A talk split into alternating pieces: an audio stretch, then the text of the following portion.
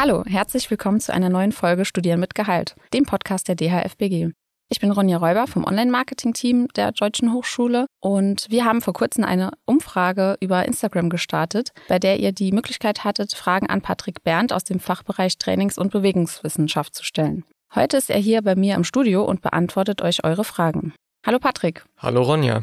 Stell dich doch gerne einmal selbst kurz vor. Ja, ich denke, das Wichtigste hast du eigentlich schon gesagt. Ich bin Dozent hier an der Hochschule, also an der Deutschen Hochschule für Prävention und Gesundheitsmanagement, und zwar im Fachbereich Trainings- und Bewegungswissenschaften.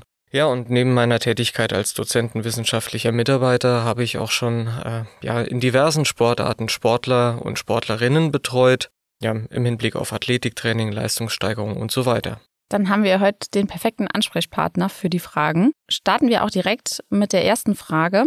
Und zwar, man liest häufig verschiedene Angaben zum Wiederholungsbereich für Muskelaufbau in der Literatur. Welcher Wiederholungsbereich ist denn dafür optimal? Ja, das ist äh, eine durchaus berechtigte Frage. Ich denke, alle, die im Setting Fitnessstudio Muskelaufbautraining betreiben, die haben schon mal was von diesem sagenumwobenen Hypertrophiebereich gehört, ja, der da irgendwo zwischen 8 und 12 oder 6 bis 15 Wiederholungen liegen soll und der dadurch optimal für Hypertrophietraining, also für das Muskelaufbautraining geeignet sein soll. Ich denke, Ronja, hast du bestimmt auch schon mal irgendwo aufgeschnappt in deiner Studiolaufbahn.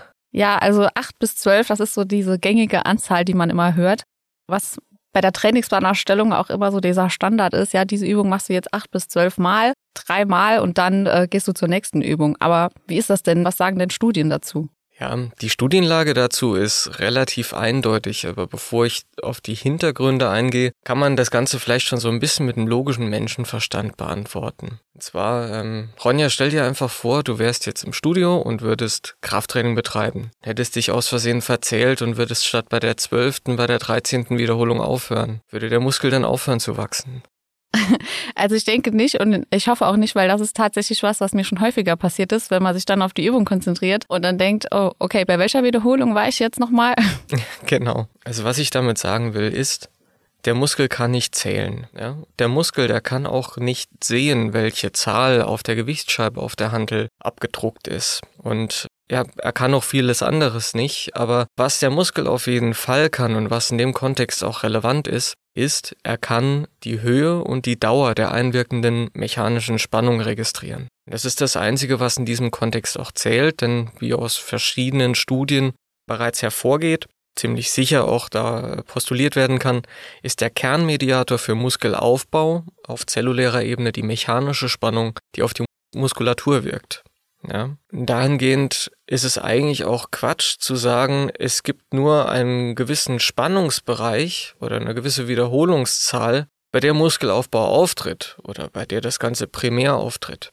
Und vielleicht erkläre ich kurz, wie es da eigentlich zum Muskelaufbau kommt, bevor ich was zu diesem Wiederholungszahlbereich sage. Mhm. Und zwar ist es dem Muskel eigentlich relativ egal, wie er unter mechanische Spannung gesetzt wird, solange am Ende der Belastung alle Fasern der Zielmuskulatur ausreichend lange unter ausreichend hoher mechanischer Spannung gestanden haben. Weshalb es ihm egal ist, erkläre ich jetzt kurz.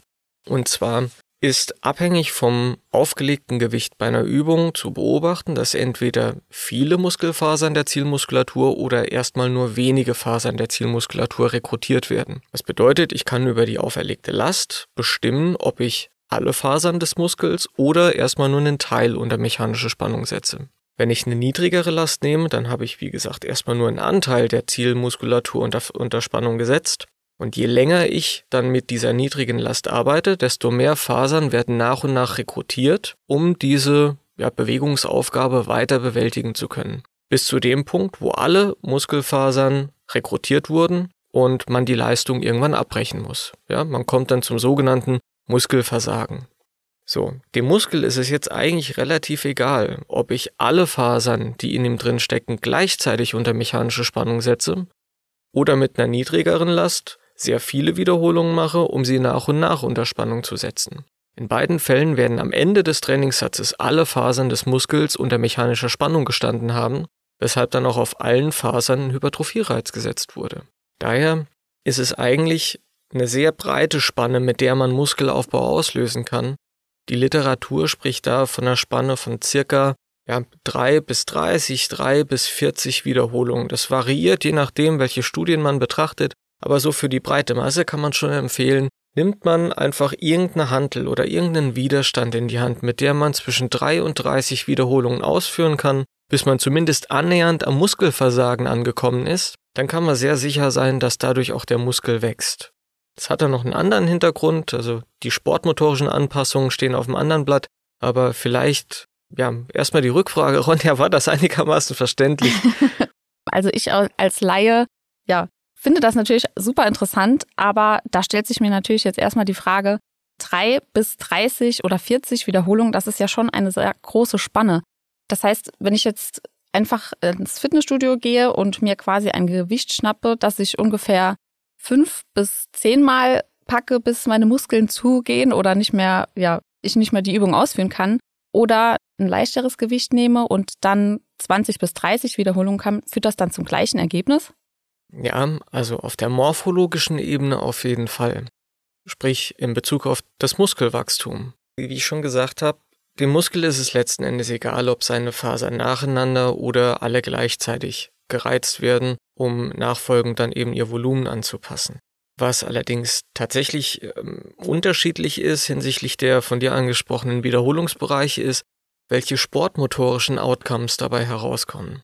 Das bedeutet, ich kann innerhalb dieser gesamten Range, die ich bereits genannt habe, Muskelaufbau bewirken. Ob parallel dazu auf der sportmotorischen Ebene allerdings jetzt eher eine Kraftausdauersteigerung oder eher eine Maximalkraftsteigerung bewirkt wird, steht da wieder auf dem anderen Blatt. Das bedeutet, eigentlich muss man hinsichtlich dieser Trainingsmethoden ja diese althergebrachte Betrachtungsweise über den Haufen werfen.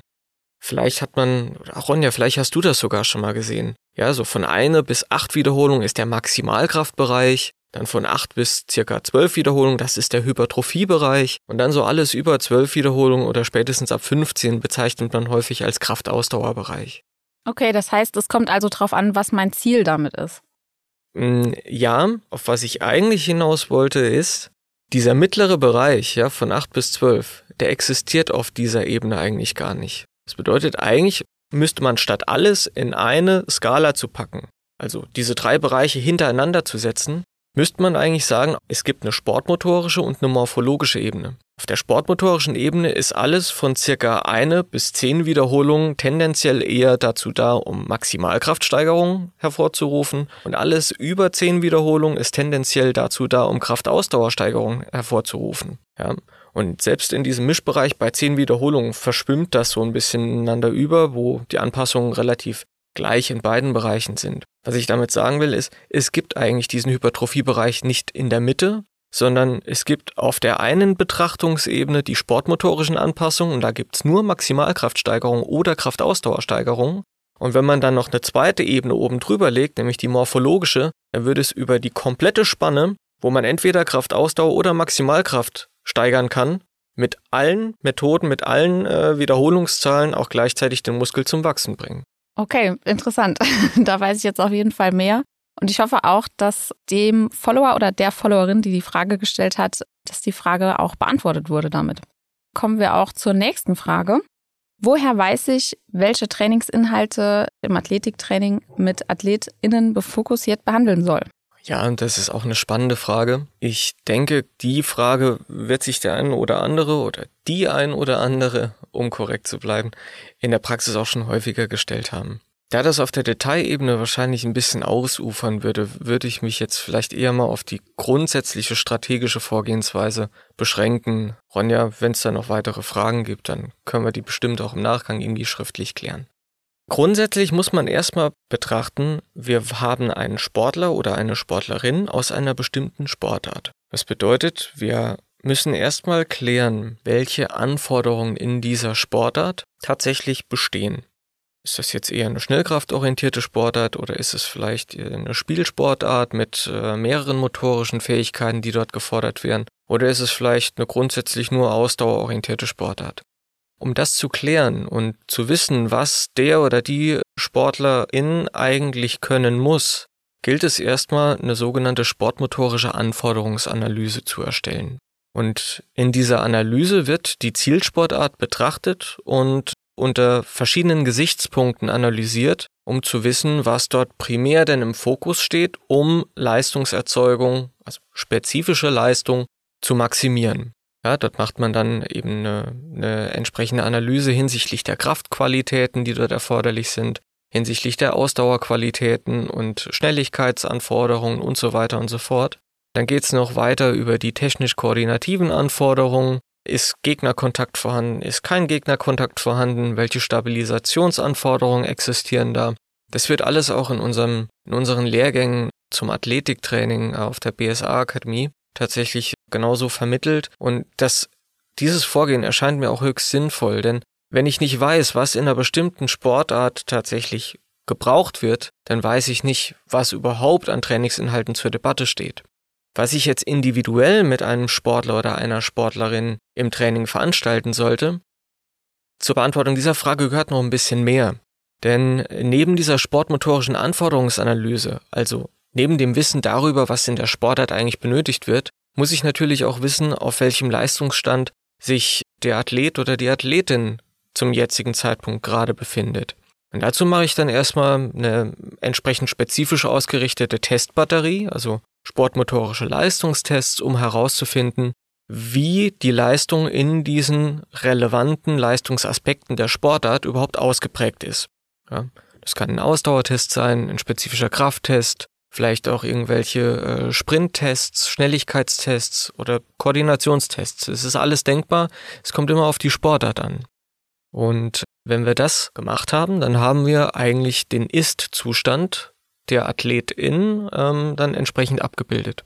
So, jetzt haben wir im Grunde genommen beide Seiten. Wir wissen, was in dieser Sportart gefordert wird und wir wissen, was der Kunde oder die Kundin im Athletiktraining zum aktuellen Zeitpunkt kann. Und mit diesen beiden Informationen kann man den sogenannten Soll-Ist-Abgleich machen. Daraus ergeben sich ja gewisse Differenzen zwischen dem jetzigen Leistungszustand und dem ja möglicherweise zukünftigen optimalen Leistungszustand. Und dort in dem Aspekt, wo diese Differenz am größten ist, ist in der Regel auch das Anpassungspotenzial am größten. Ja, und dort, wo das Anpassungspotenzial am größten ist, also wo es noch die größten Ver Verbesserungspotenziale gibt, dort sollte ich dann natürlich auch entsprechend den Fokus im Training drauf ausrichten. Das heißt, nach dieser Soll-Ist-Analyse kann man dann entsprechend perfekt den Trainingsplan für den oder die Athletin ausrichten. Ganz genau, ja. Also wenn ich weiß, was der oder diejenige können muss und was er oder sie zum jetzigen Zeitpunkt kann, dann weiß ich ganz genau, was da noch zu tun ist. Okay, super.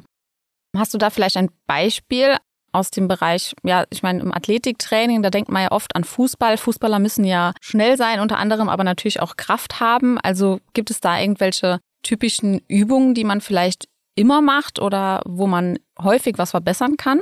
Ja, also in der Tat ist es so, dass Athletiktraining gerade im Fußballbereich häufig nicht wirklich die intensiveren Kraftqualitäten inkludiert, sprich kein Maximalkrafttraining, kein Schnellkrafttraining, obwohl genau diese Qualitäten häufig eben zu Verbesserungen beispielsweise der Sprintleistung, der Beschleunigung, der Sprungkraft, der Stabilität im Zweikampf, also mit Gegnerkontakt und so weiter wirken könnte. Das mag vielleicht auch an den materiellen Voraussetzungen der Sportvereine oder der Athletiktrainer auf dem Feld liegen, aber genau da würde sich zum Beispiel auch eben die Möglichkeit ergeben, dass man Kooperationen mit ortsansässigen Fitnessstudios eingeht, um genau die, diese wirklich relevanten Aspekte trainieren zu können.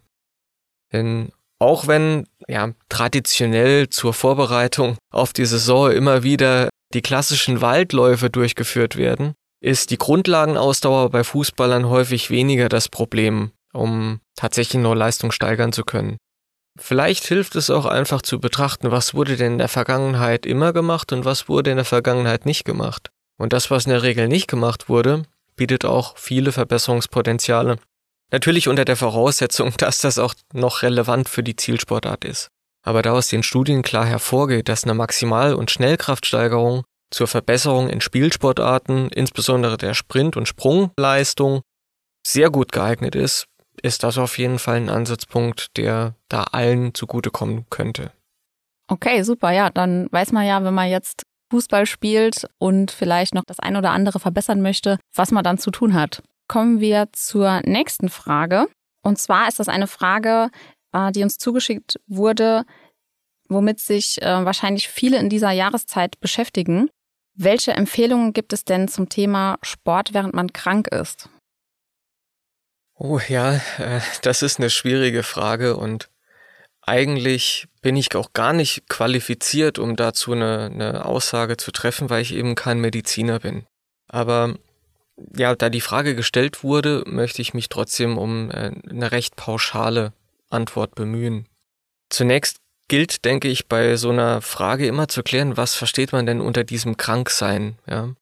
Also darunter könnte man ja alles subsumieren. Aber da du die Jahreszeit angesprochen hast, würde ich es jetzt in der ersten Linie schon mal eher so auf sowas wie eine Grippe oder eine Erkältung beziehen. Da ist zu sagen, wenn es jetzt eine Erkältung ist, also eine normale Erkältung, bei der man so ein bisschen verschnupft ist und vielleicht ein Kratzen im Hals hat, wenn man sich körperlich dazu in der Lage fühlt und nicht noch deutliche Anzeichen von irgendeiner Schlappheit oder vielleicht sogar leicht erhöhte Temperatur oder sonstige Symptome aufweist, also wenn man merkt, dass der Körper wohl nicht mehr sonderlich damit beschäftigt ist, sich selbst zu kurieren, dann spricht im Grunde genommen nichts dagegen, sich mit niedriger oder niedrig bis moderater Intensität irgendwo locker zu bewegen. Ja, häufig wird das sogar subjektiv als wohltuend empfunden und es trägt vielleicht sogar dazu bei, dass man sich dann schneller besser fühlt. Bei einem grippalen Infekt oder generell bei einem viralen Infekt sieht das nochmal ein bisschen anders aus. Bei so einem Infekt ist natürlich immer die Gefahr, dass man es mit verfrühter Belastung auch schlimmer macht. Deshalb, wenn man sich nicht sicher ist, ob es denn nur eine, eine, Erkältung ist, die vielleicht auch sogar schon wieder am Abklingen ist oder ein viraler Infekt, dann, ja, dann würde ich auf jeden Fall immer einen Facharzt konsultieren. Und grundsätzlich, man sollte auf die Symptome oder die Signale des Körpers hören, ja. Also ich denke, es ist eine gute Faustregel zu sagen, wenn man sich wieder völlig leistungsfähig fühlt und vielleicht nur noch so ein bisschen Restverschnupftheit in der Nase hat oder vielleicht nur ein bisschen Kratzen im Hals, dann so langsam wieder mit moderatem Training einzusteigen, das ist sicherlich okay, ja, ähm, das sagt auch der gesunde Menschenverstand. Aber wenn man jetzt gerade erst am Erkranken ist, also wenn die Symptome frisch aufziehen, dann weiß man noch nicht, wie schlimm es tatsächlich wird und wie der Körper darauf reagiert. Und auch wenn die Symptome so stark sind, dass man sich eben nicht völlig leistungsfähig fühlt, dann sind das auf jeden Fall Situationen, in denen man auf den Sport erstmal verzichten sollte und dem Körper die Gelegenheit gibt, sich selbst zu kurieren und im Zweifelsfall dann ja mit Sicherheit auch besser nochmal einen Arzt konsultiert. Ja, ich denke, das kennt auch jeder, wenn man merkt, dass man die ersten Anzeichen hat. Da fühlt man sich ja oft selbst einfach körperlich nicht so gut, fühlt sich nicht wohl, ist schlapp und da ist es dann wahrscheinlich auch einfach, ja, wie du sagst, wie der gesunde Menschenverstand eigentlich ähm, schon sagt, ist es besser, dass, dass man dann da erstmal die Füße stillhält und dass sich erstmal alles auskuriert.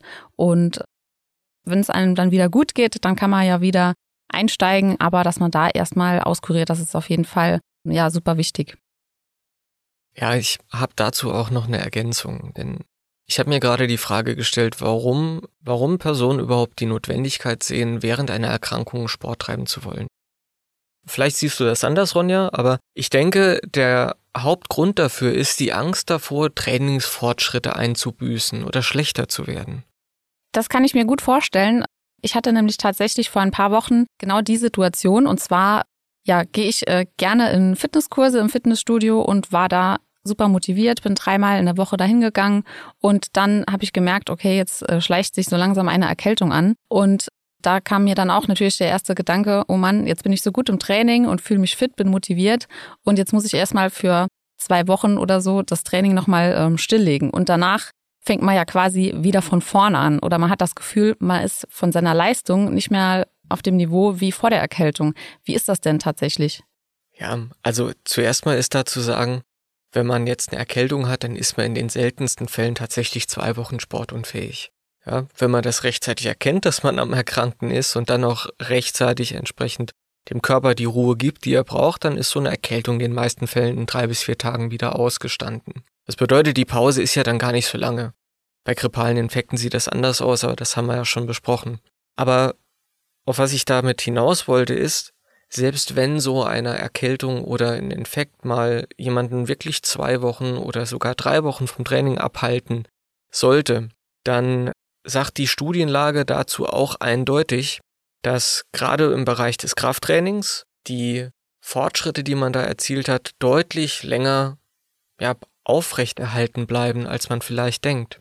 Ich denke, jeder kennt die Angst vor plötzlichem Muskelschwund oder was man sich da immer an, an kuriosen Dingen ausmalt, wenn man mal plötzlich drei, vier Tage nicht trainieren kann. Es ist tatsächlich so, dass was man da an vielleicht optischem Muskelschwund oder Rückgang beobachtet, einfach nur eine ganz simple Volumenverringerung ist, weil dort erstmal ja zum Beispiel die, die Energiespeicher, also die, die Substrate aus dem Muskel abgebaut werden, weil sie akut nicht benötigt sind.